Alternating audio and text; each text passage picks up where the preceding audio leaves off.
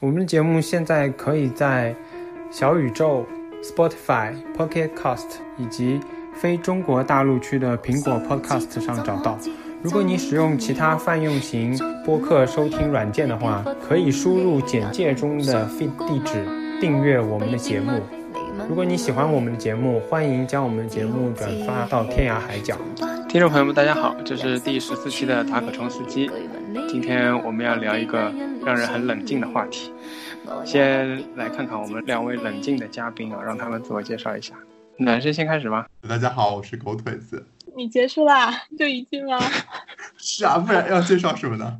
啊，好，我有准备。听众朋友们，大家好，大理和狗腿子好，我是树懒，现在是法学专业，业余的话在上海地区做性别暴力的个案援助。嗯，你看人家的介绍多详细，不用我来说为什么会请你们，这个原因他就已经自己说掉了。对，我很羡慕舒兰这个经历。嗯嗯，所以。经过了两会之后的冷静啊，我们终于要来谈现在离婚政策的冷静期的问题了。其实从我自己写公众号的时代开始，我就不太擅长追逐这个热点啊，所以炒炒冷饭也蛮开心的。然后这个话题正好适合我们冷静下来谈，对吧？在整个的讨论之前啊，我想先。看看大家的观点吧，你们是站哪一派的？你是支持还是反对的？还是说你觉得可以观察一段时间再看？或者说，嗯，就像我的立场，可能是我觉得没有特别加剧什么，但是这更是一个标志性的或者更有象征意义的举措吧？我觉得，嗯，你们两个怎么看呢？我是反对的，虽然他可能不会对于我个人的未来的婚姻生活或者是。恋爱有太过的影响，而且我也不认为他会对我身边的距离很近的人产生什么婚姻上的影响。但是从本身的这个制度来讲，我还是反对的。我可能相对于舒然来说，我也是倾向于反对，但是我觉得可以观察一段时间，看看它的实行效果怎么样。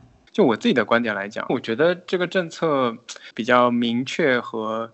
直观的再一次表现出了政府管制婚姻的这么一个事实，所以你们觉得这个冷静期是为谁而设的？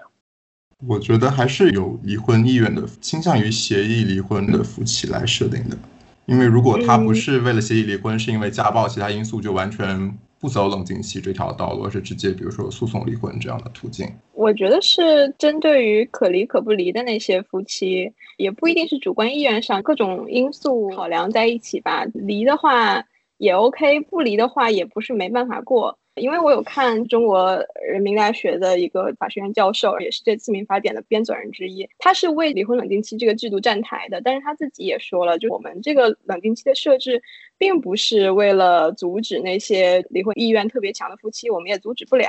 嗯，那实际上他其实在我看来是对于那些可离可不离的，我通过设置一些门槛，然后让他们离不了。你们两个都觉得是至少有一定的离婚意愿啊，未必这个离婚意愿会导致他们离婚。我跟舒懒的不同，我认为是它不会是主观上设置一个阻碍，减少你的离婚率。我觉得可能更像其他人说的那样子，让你冷静，对离婚、对婚姻有一个更加彻底冷静的一个思考，然后再决定去离不离。我个人可能会更加倾向中立点的考虑，而不是恶意的设置一个障碍。你们的这个预设还是夫妻嘛？没有为那些准备步入婚姻的人，让他们谨慎选择婚姻吗？是为了警告他们吗？你们的回答当中，这个制度的设计就是为了已婚人士当中有意愿的人去考虑的。嗯，是的，其实会这么觉得。对，我觉得这个就很狭窄嘛。因为我认为啊，从我个人的角度来理解的话，有意愿结婚的一对情侣来说。我觉得离婚的未来的难度可能不会直接的体现在会直接降低他们结婚的意愿，我个人觉得不会很明显，就削弱他们结婚的意愿，作为那对情侣非常的冷静，我是这样理解的。因为实际上现在是有孩子的是三个月的冷静期，没有孩子好像是一个月的冷静期，没有大到那样，比如说一年两年这样子就能给你设置一个巨大的障碍，到没有这样的程度。对有意愿结婚的情侣来说，影响不是很大。其实我这个问题它有两个层面，第一个层面是什么样状况的夫妻会遭遇到冷静期，会符合冷静期设置的这个情况，很大程度上是你们前面讲的，比方说他可离可不离，或者他有离婚的这个可能性，也排除了一部分。走诉讼这条道路的，他们矛盾不可调和，一方不同意离婚，所以只能通过诉讼这样的方式。另外一个，因为它是一个法律，我觉得一个法律要考虑的就是它的立法会让什么样的人群去满意这个法律设置。我想讲的就是说，可能嗯，跟前面一个问题又是另一个角度。前面的问题是说谁会撞到这个制度上嘛？嗯，这个问题可能是讲整个全体公民里面什么样的人会对这个设计满意。可能孩子会满意，我的立场可能是反过来的，我觉得家长会满意啊。那说明大家都很满意嘛？除了夫妻两个人，大家好像都很满意了，是吧？对，除了这两个人不满意以外，其他人都会满意。至少我们这一代人，或者说在我们之前的几代人，他们的观点都是相对保守的嘛。他们可能都不了解这个夫妻两个人的生活到底是怎么样的。但他们一旦听说你们夫妻俩可能有离婚的可能性的时候，他一定是潜意识里面就是不赞成的，就是反对的，就是不希望你们这样。这样一个冷静期的设置会让他们觉得满意的。我觉得大多数的直系的父亲母亲们，包括七大姑八大姨们，都会觉得你们需要冷静一下，年轻人太冲动了。嗯，你们怎么看这个呢？不同代人所谓的七大姑八大姨和我们之间比较大的一个差别，就是在他们婚姻的时候，我觉得。爱情还不是一个特别重要的因素，把爱情作为婚姻的一个动机吧，它是最近几年才出现的这样的一个比较新鲜的事情。而我觉得这个冷静期吊诡之处就在于，它会通过法律来审查两个人是不是存在感情。所以说，长辈会不太理解为什么你们会因为所谓的感情破裂到底是一个什么样的东西，它真的有那么重要吗？因为可能对于他们来讲，夫妻生活更多的是一种合作。一种类似亲人的关系，但是可能在现代人中，就会更加把是否存在爱情主观上的冲动作为一个衡量的比较重要的因素。这里我有一个问题哈，刚才说来说到那把爱情作为步入婚姻必须的一个元素，是比如现在比较一个新兴的观点，那么是不是还可能产生这两个人其实没有感情也可以结婚这种观点？那是不是也是一个新的观点？比如说这两个人是好朋友就。结婚了，但是可能不一定是爱情，是相互扶持的一种关系，或者说是像父母，我可没说习惯，你自己说。还有像传统那样的形式，我们父母的感情如果是因为相亲认识的，他们可能先步入婚姻的殿堂，在相互的相处中培养感情，是这样一种模式。嗯，我觉得还是根据于怎么看婚姻和爱情之间这个复杂的关系。现代人可能说婚姻爱情一定要作为一个重要的条件，对，或者更开放的说，其实我找个合适的人、舒服的人结婚，其实好像也没什么，对，这样。我也想说，我觉得法律没有办法来审查感情，嗯，我们的法律相当于是一个很先进的法律嘛，认为情感和婚姻应该是分开的。其实我们是存在法律审查感情这样的一种途径的，它叫做诉讼离婚。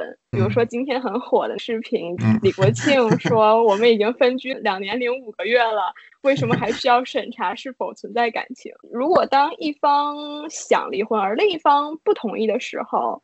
其实是有解决方法，就是让法律来审查你们到底感情是否破裂。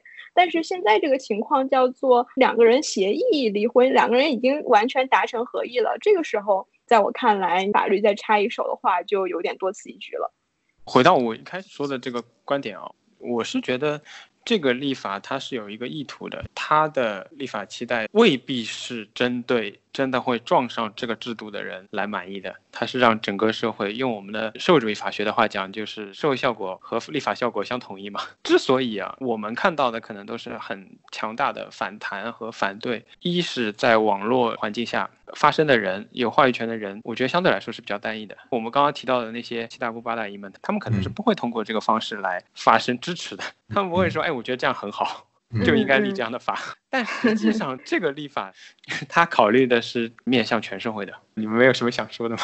我同意啊，你的阐释角度是这样，没有问题啊，因为确实中老年人参与网络互动频率和强度肯定是没有年轻人这么强的，所以说他们没有那么强烈的去表达自己的一个支持。其实跟美国这种现在政策情况其实是差不多的呀，没有区别吗？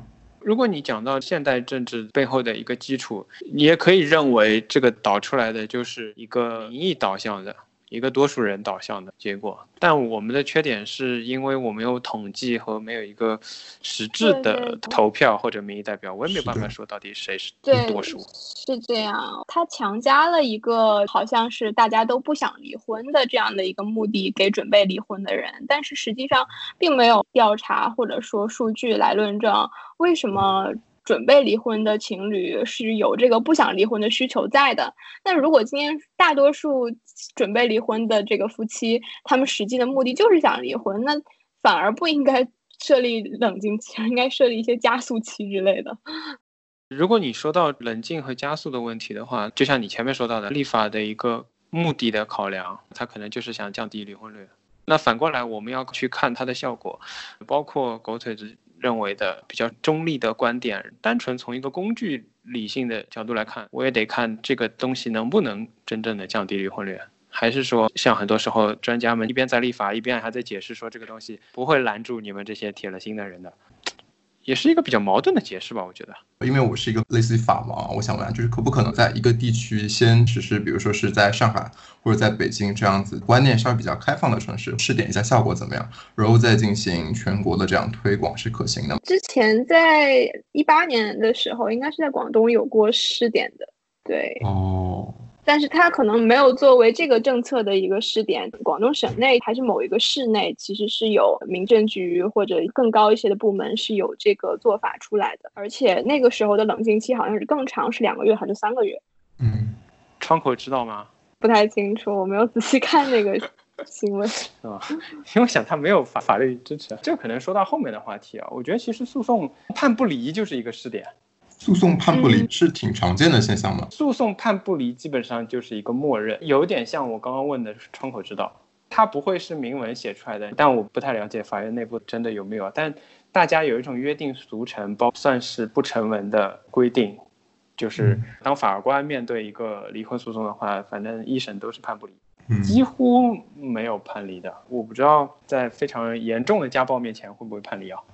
但是我可以说，哪怕轻微的家暴也是判不离的，应该。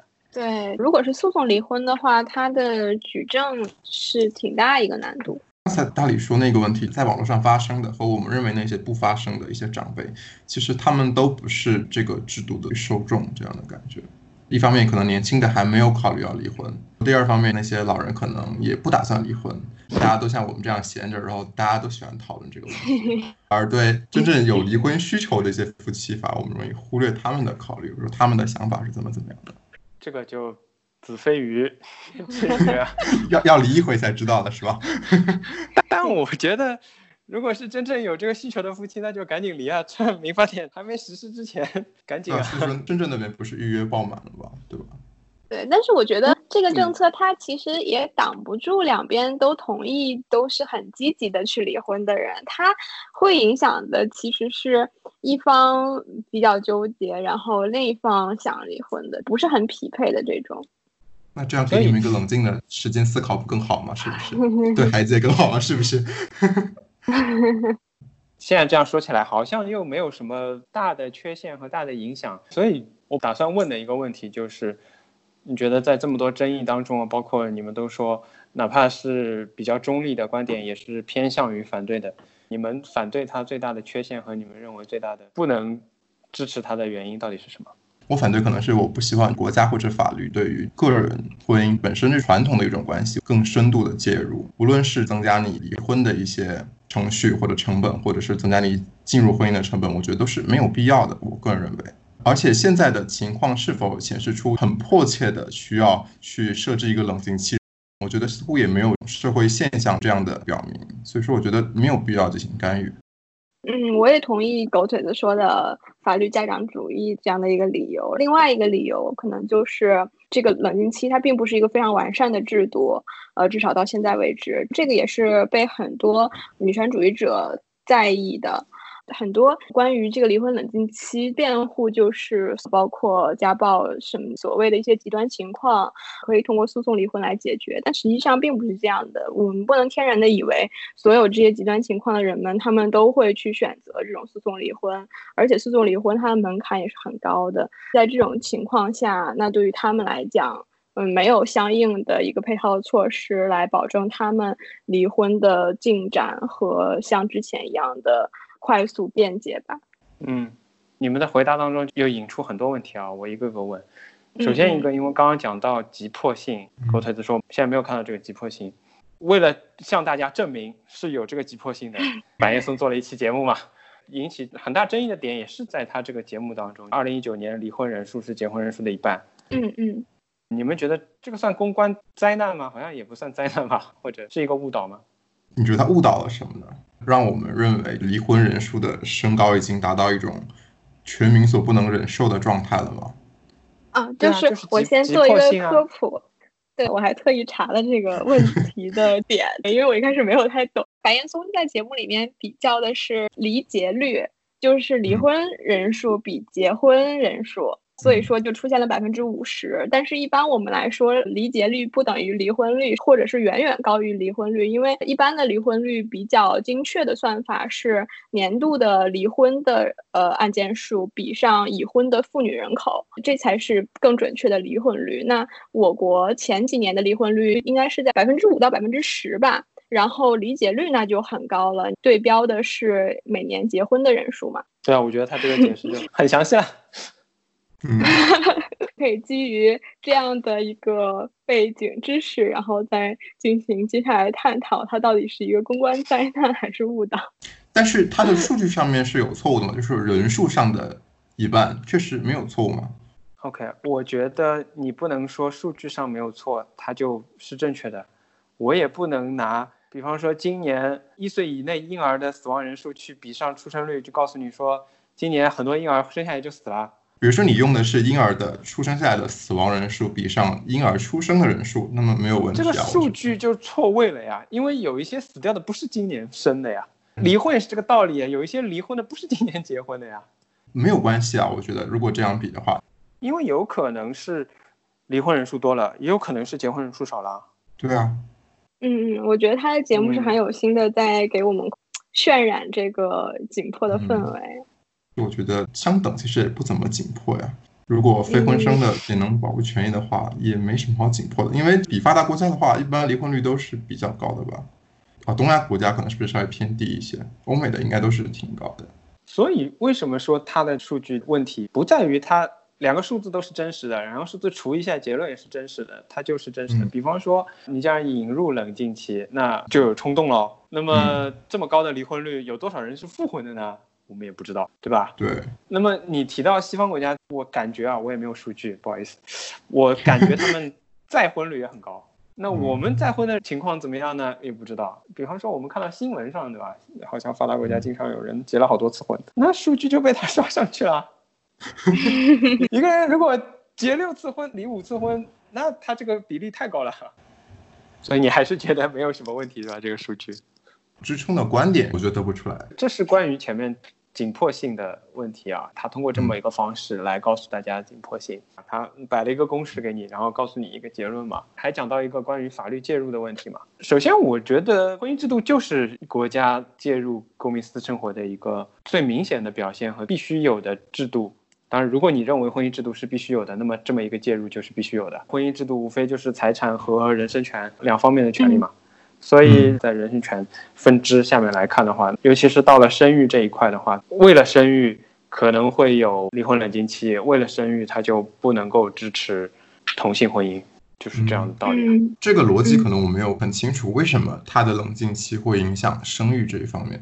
如果离婚率嗯高的话，可能它相对来讲生育率就会低吧。但是离婚率高和生育率。低和配偶之间孕育下一代的概率会更低，是吗？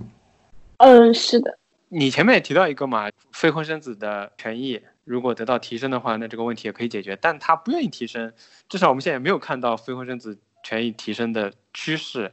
考虑生育率的话，其实方法有很多，我是觉得他不愿意做啊，或者说他做了一些简单的，比方说个税加计扣除，对吧？但是他在福利上，在其他方面上。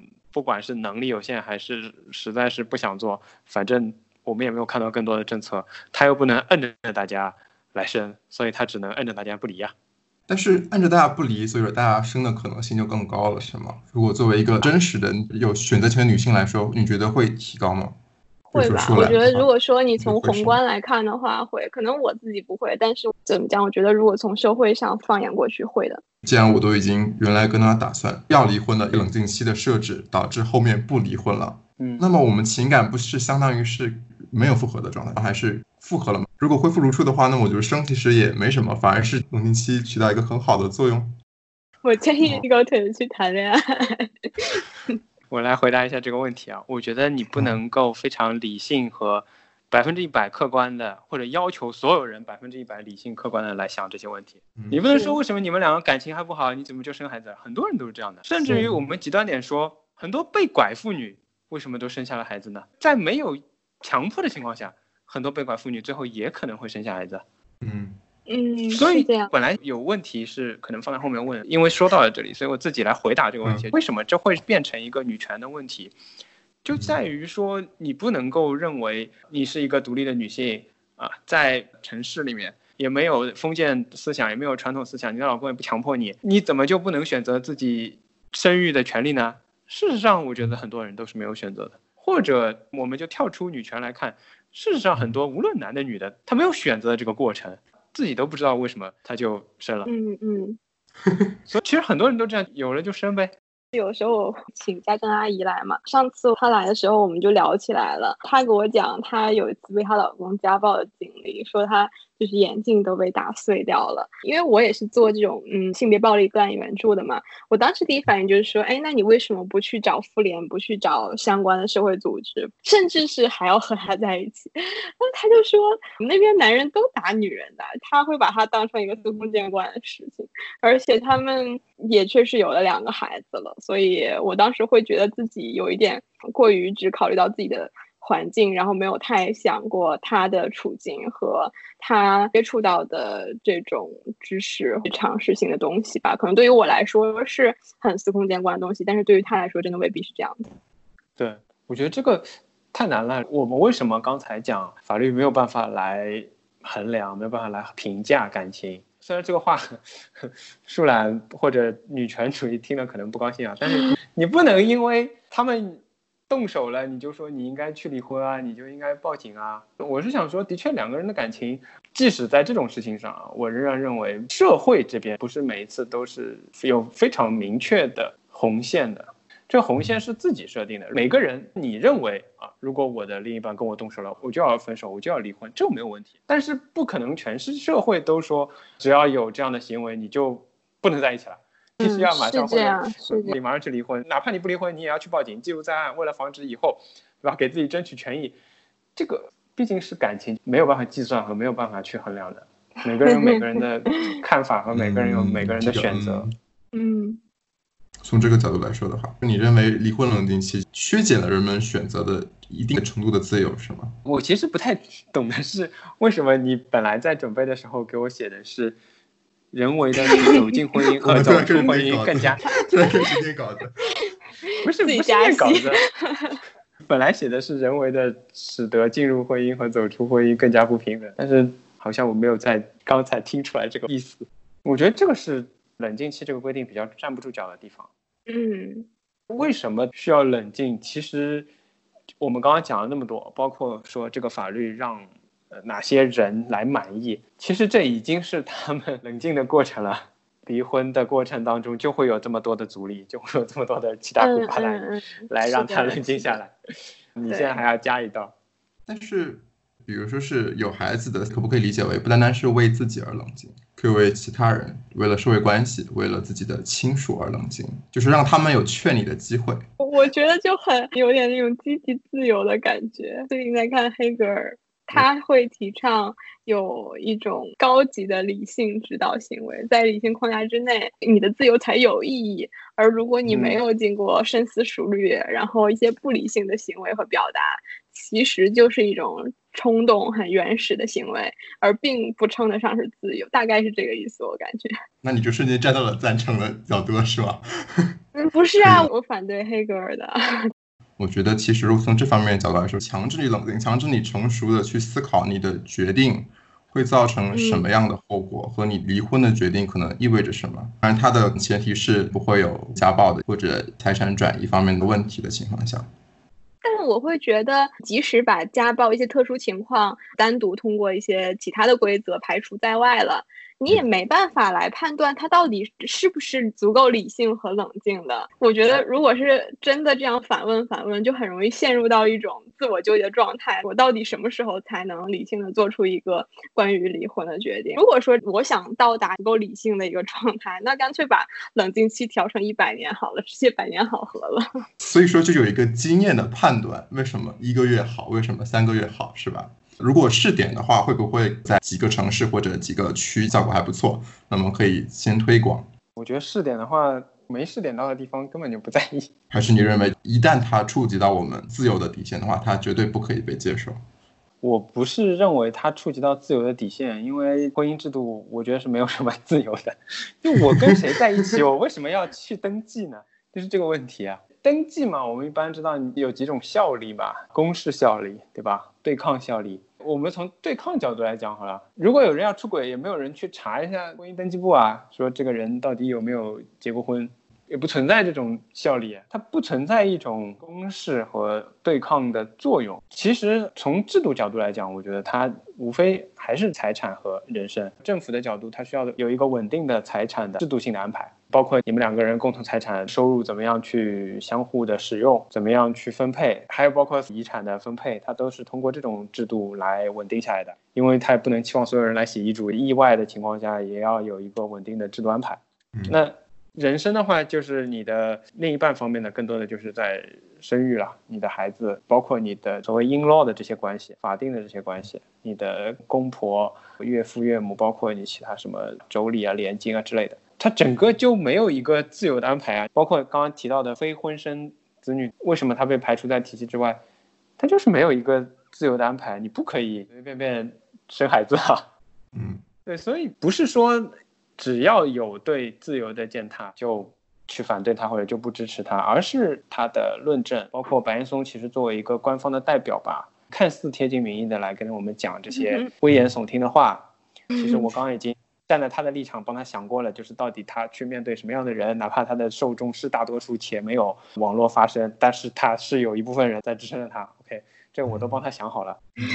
但核心其实是为什么这些事情，包括不愿意跟我们讲复婚的情况怎么样，试点的情况怎么样，他没有摊开来讲，其实表现出来的就是一种武断啊。我觉得他实质上还是不在乎你到底是怎么想的。就是我要推。白岩松做什么节目，他也决定不了，对吧？今天叫他做这一期节目，就做这一期节目了。我觉得他只是形式上说啊，让白岩松做一个节目，让大家来理解一下这个事情，然后我们举个手表个决，这个事情就 pass 了呀。本身还是有这种背后的傲慢在，我觉得。嗯嗯。本身我们对国家或者政府形象的一个理解，有人可能认为他是傲慢的父亲，有人可能认为他是一个。关心你、关切你的父亲，一种慈父的形象。仁者见仁，智者见智，是吧？对。我觉得作为家长主义，怎么样你也逃不开越俎代庖吧？这已经是最轻的评价了。你要跟傲慢相反的，你看不到他下来倾听啊。我们就说慈父好了，你看不到他弯下腰来跟你讲话，我更不要说蹲下来了。嗯。如果你想找人辩，肯定有人跟你说他弯下过腰。只是我们三个中你看不到，你接触的大多数人你也看不到。我们选择性的无视他的温柔。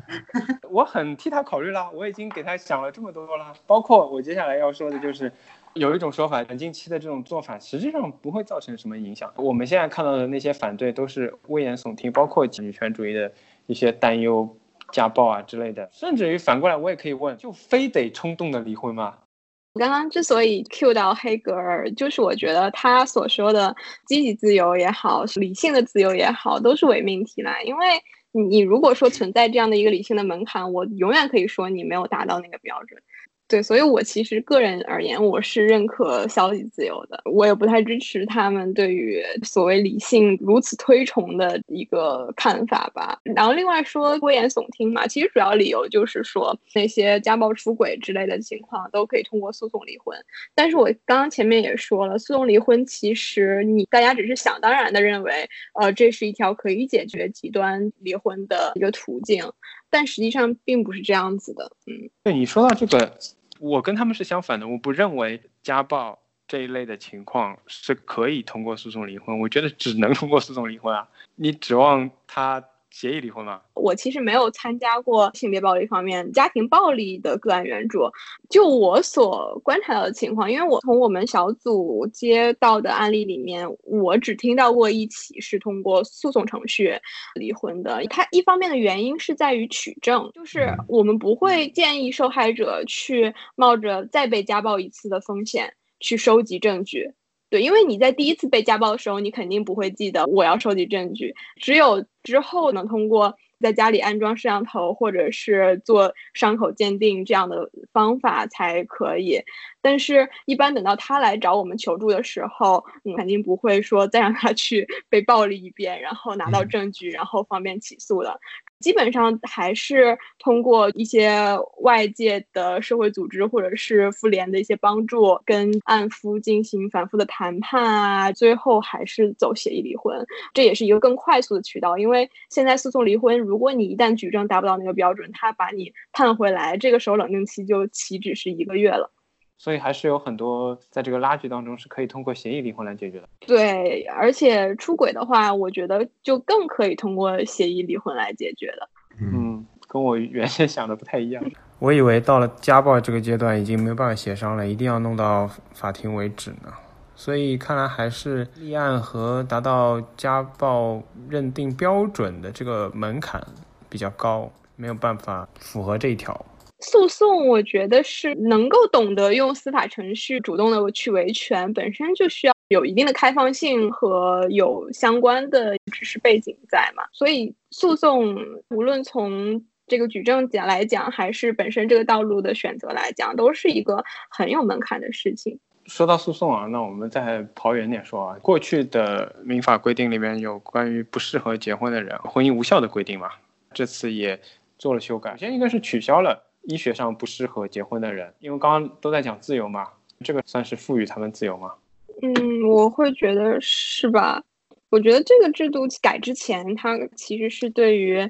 那些医学上有重大疾病的人的一种歧视或者是伤害，现在改掉之后，他可能会被理解成，如果是一个受强迫的妇女怎么办？只要对方能够证明我之前是知晓这个疾病的，那是不是我就失去了自由了？我觉得这个想法也是正常的，而且确实也存在这样的案例。但是法律所做的事情，不就是在不同的利益和自由之间进行衡量吗？可能从我个人的关注点来讲，我会觉得。这样的改进是好的，其实是一个同意的问题嘛。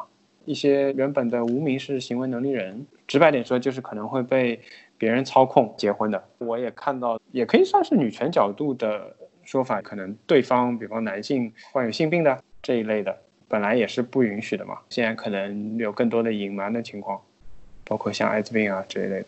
嗯。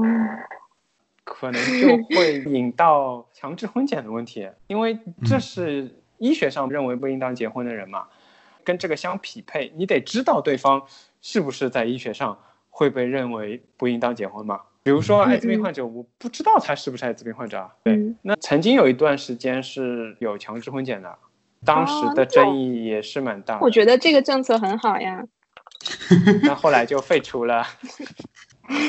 哦，好吧。它争议的原因是因为会暴露隐私吗？我觉得是吧，还可能会查出 一些查出一些你不知道的东西。嗯，还有一个也其实跟今天的话题会有关的，这也是一个自由的问题，它会导致一个结婚的冷静期。客观上，因为你检查就得出报告嘛，两个人打算去结婚了，然后他们做了婚检，可能得等个短则两三天，长则一个礼拜，然后报告出来。可能这段时间又发生了一些变迁，就像冷静期一样，大家又慌了。为什么会说到婚检呢？如果来谈医学上认为不应当结婚的疾病，作为一个法律规定放在那里，曾经，如果你没有强制检查，你怎么能保证这一条来执行呢？这就是这么一个问题。强制婚检取消了，又规定有些人医学上认为他不适合结婚，不允许他结婚，那这个责任就非常的复杂。那逻辑关系是这样的，全靠自觉是吗？对啊，这就是你刚刚提到的，大家的 素质提高素质很高。我可以理解为是赋予了更高的自由，但是会有更高的要求。因为你被赋予了更多的自由，那么意味着对你的要求会更高。可能我的理解就是，如果说性别它本身存在这样的一个权利关系结构不对等的问题在的话，很多措施，包括冷凝期也好，包括重大疾病有效无效的这个前提也好，其实如果说有这个不对等的权力结构的前提之下，这些都很可能对于弱者方造成伤害。对，这个是没有办法避免的。但是我们不能是因为这种伤害而说这种制度或者说这种改进是不好的。我觉得其实该去解决的是是前面的那个结构性的问题，而不是说知情同意的制度它就是错的。所以你觉得这个还是比较进步的？对对，我会觉得他比较。不错，对，因为在这方面嘛，那我的关注的着眼点就在于那些有重大疾病的人，他们嗯本身的被歧视和遭到的不平等的对待，对。哎，那这个倒是跟常见的女权比较违背。我其实不太认同女权是怎么想的，我觉得大家各有各的想法，其实包括女权内部也有挺多争论的，我也不想为哪个主义站台了。回到冷静期的问题了，如果你要为他辩护的话，其实还是有理由。比如说，他们认为的婚姻应该是一种怎么样的状态，和我们认为的婚姻状态可能是理解上面是很大差距的。我觉得，你认为的婚姻是什么样的状态？我没有想过这个问题。那不是有差距吗？你没有想过怎么有差距？女儿可能认为婚姻是应该保持的一种状态，因为她认为人生应该更成熟，肩负着更多的责任，有更多的成长，是吧？但是我们年轻人认为有或没有都无所谓，只要自己过得好就行了，这样一种状态。而可能他们认为的婚姻应该是肩负着更多的责任、更多的义务，所以说避免婚姻的解除是为了这些义务的存在，为了整个社会关系的一种稳定的存在，和我们现在的价值观可能是不一样的。嗯，有点像个人主义和社会，因为法理上也好像有类似的论述，以什么为更优先的考量？更大的单位来包含更小的单位，还是说我以个人的自由为最高？对，如果说法理上的话，听上去我有点炒冷饭，但是还是一个政府来调整关系的角度。我们的婚姻设计还是这么一个角度。举个例子讲，你刚刚讲到的，我可不可以跟我的朋友啊，或者甚至有些国家已经开始推行那种合作关系的，嗯，合伙，就是，对，就是 partnership 的这种关系。顺着刚刚的话题讲的话，这种设置，我觉得就不是一种社会调节，是社会去迎合个人需求的设置。本来它是画了几个框，然后你们往框里装，你就要么结婚，要么单身，你不在框里你就就单身。现在是他。对，发现你们两个也要待在一起，但你们两个可能也不想结婚，但你们想他帮你处理财产，还是你死了他帮你弄点私人事务，根据你们的需求，更多的像是法律认可了你们这样的一种关系，而不是说你们去登记了某种关系，这两种方向是相反的嘛？我觉得是这么一个区别。为什么今天都是我在说？大胆的你说。因为刚刚讲到医学上认为患有不应当结婚疾病的人嘛，其实本来婚姻法有两个。不允许结婚的情形吗？还有一个就是直系血亲和三代以内旁系血亲嘛。嗯嗯，你刚刚问生育在这个当中是什么样的一个逻辑关系？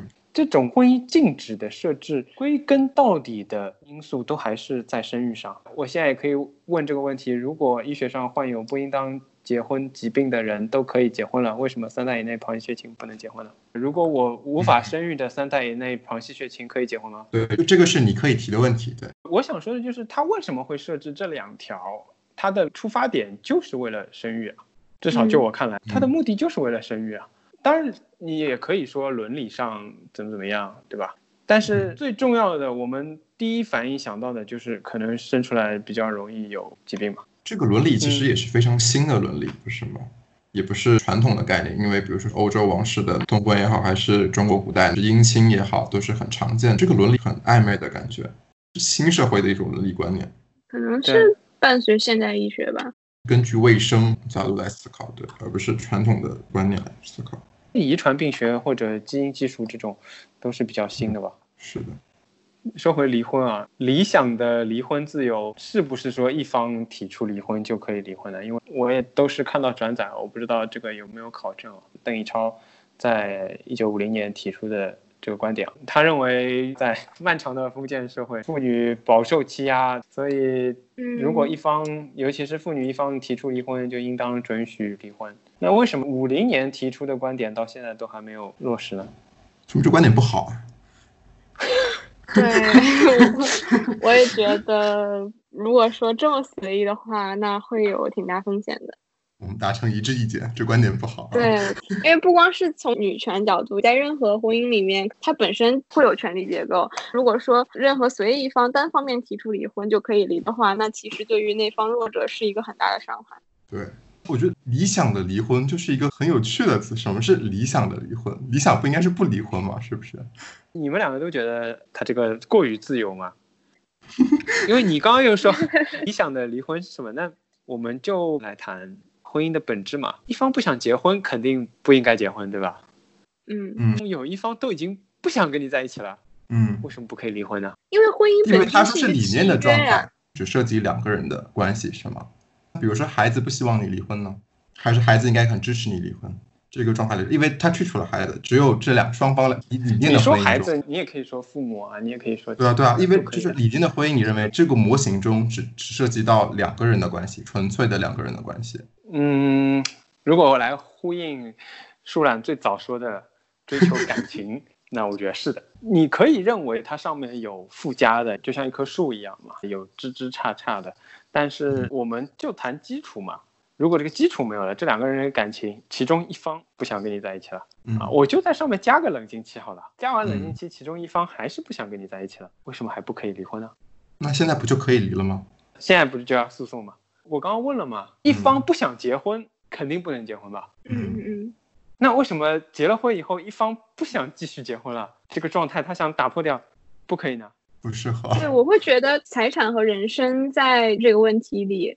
需要两个人去协商的，我觉得如果能达到双方都满意的结果，肯定是最好的嘛。就像现在的离婚制度协议离婚，但是如果说双方没有办法在财产和人身的这些相关问题上达到一个很好的、很公平，两个人都觉得很满意的这样的一个结果，那这个时候一方就想跑就跑了，我觉得就很有问题啊。其实刚刚舒冉提到一点，但是很快被我们的声音盖过去了，可能说到它是一个契约嘛。嗯嗯嗯，我没有答案啊，但这个问题有两方面的因素。一，如果你是契约的话，从合同违约的角度来讲啊，作为合同可以要求强制履行的，没有违约那一方可以要求对方强制履行的。如果我把这个话拿来讲，说一方想离婚，一方就是不想离婚，他就是强制要求你存续婚姻，这样听着也很奇怪啊。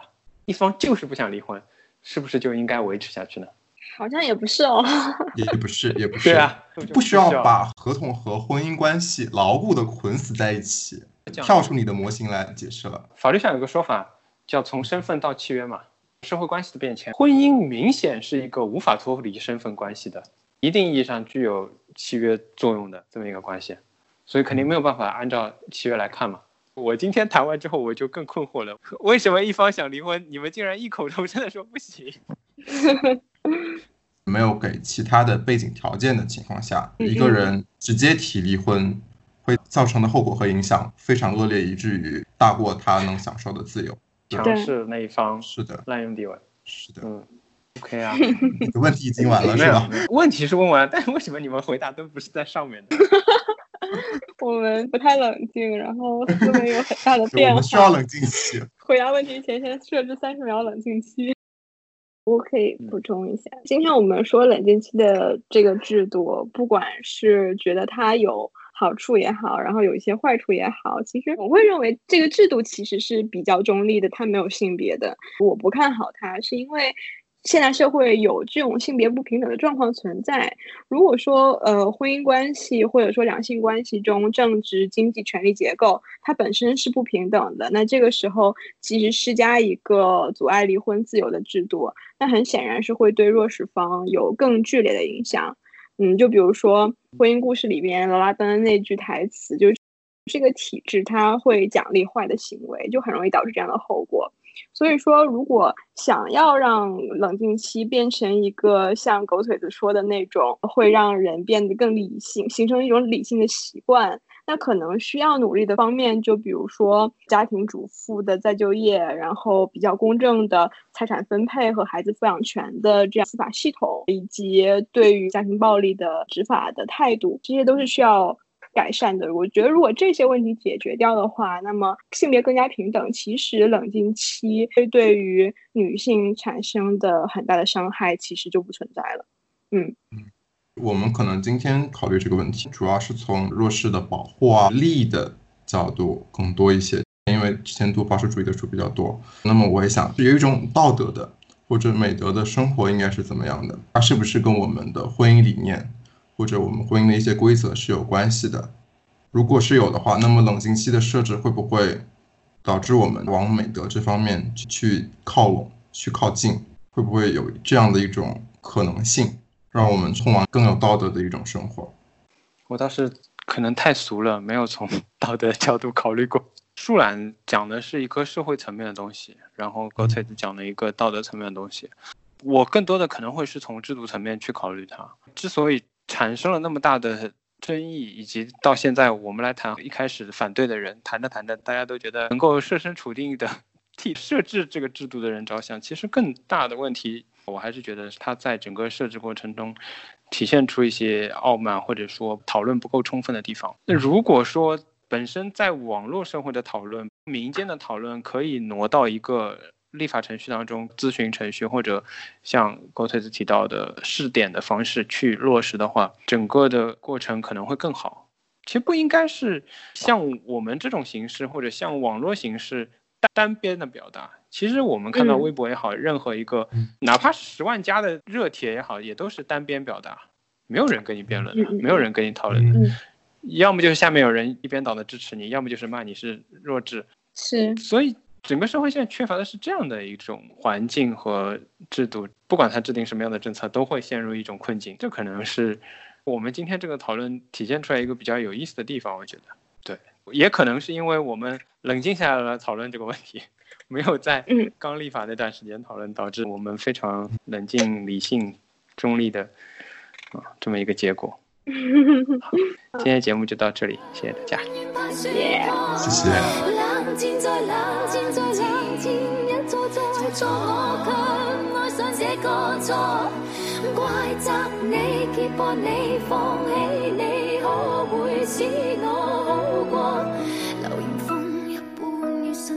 声一句从不听不讲不想一句，怕会无意揭露，令人难完场的证据。怎么面对？无声之中将心声踩碎，变成最有趣默剧艺人不怨对，永远静静地寂寞地演你爱侣。管你想谁相对，不发一言。此时你共我有了默契，永不要幼稚地骂战。但表情即使表情也似没有话说，没有话说，没有话说，像冷战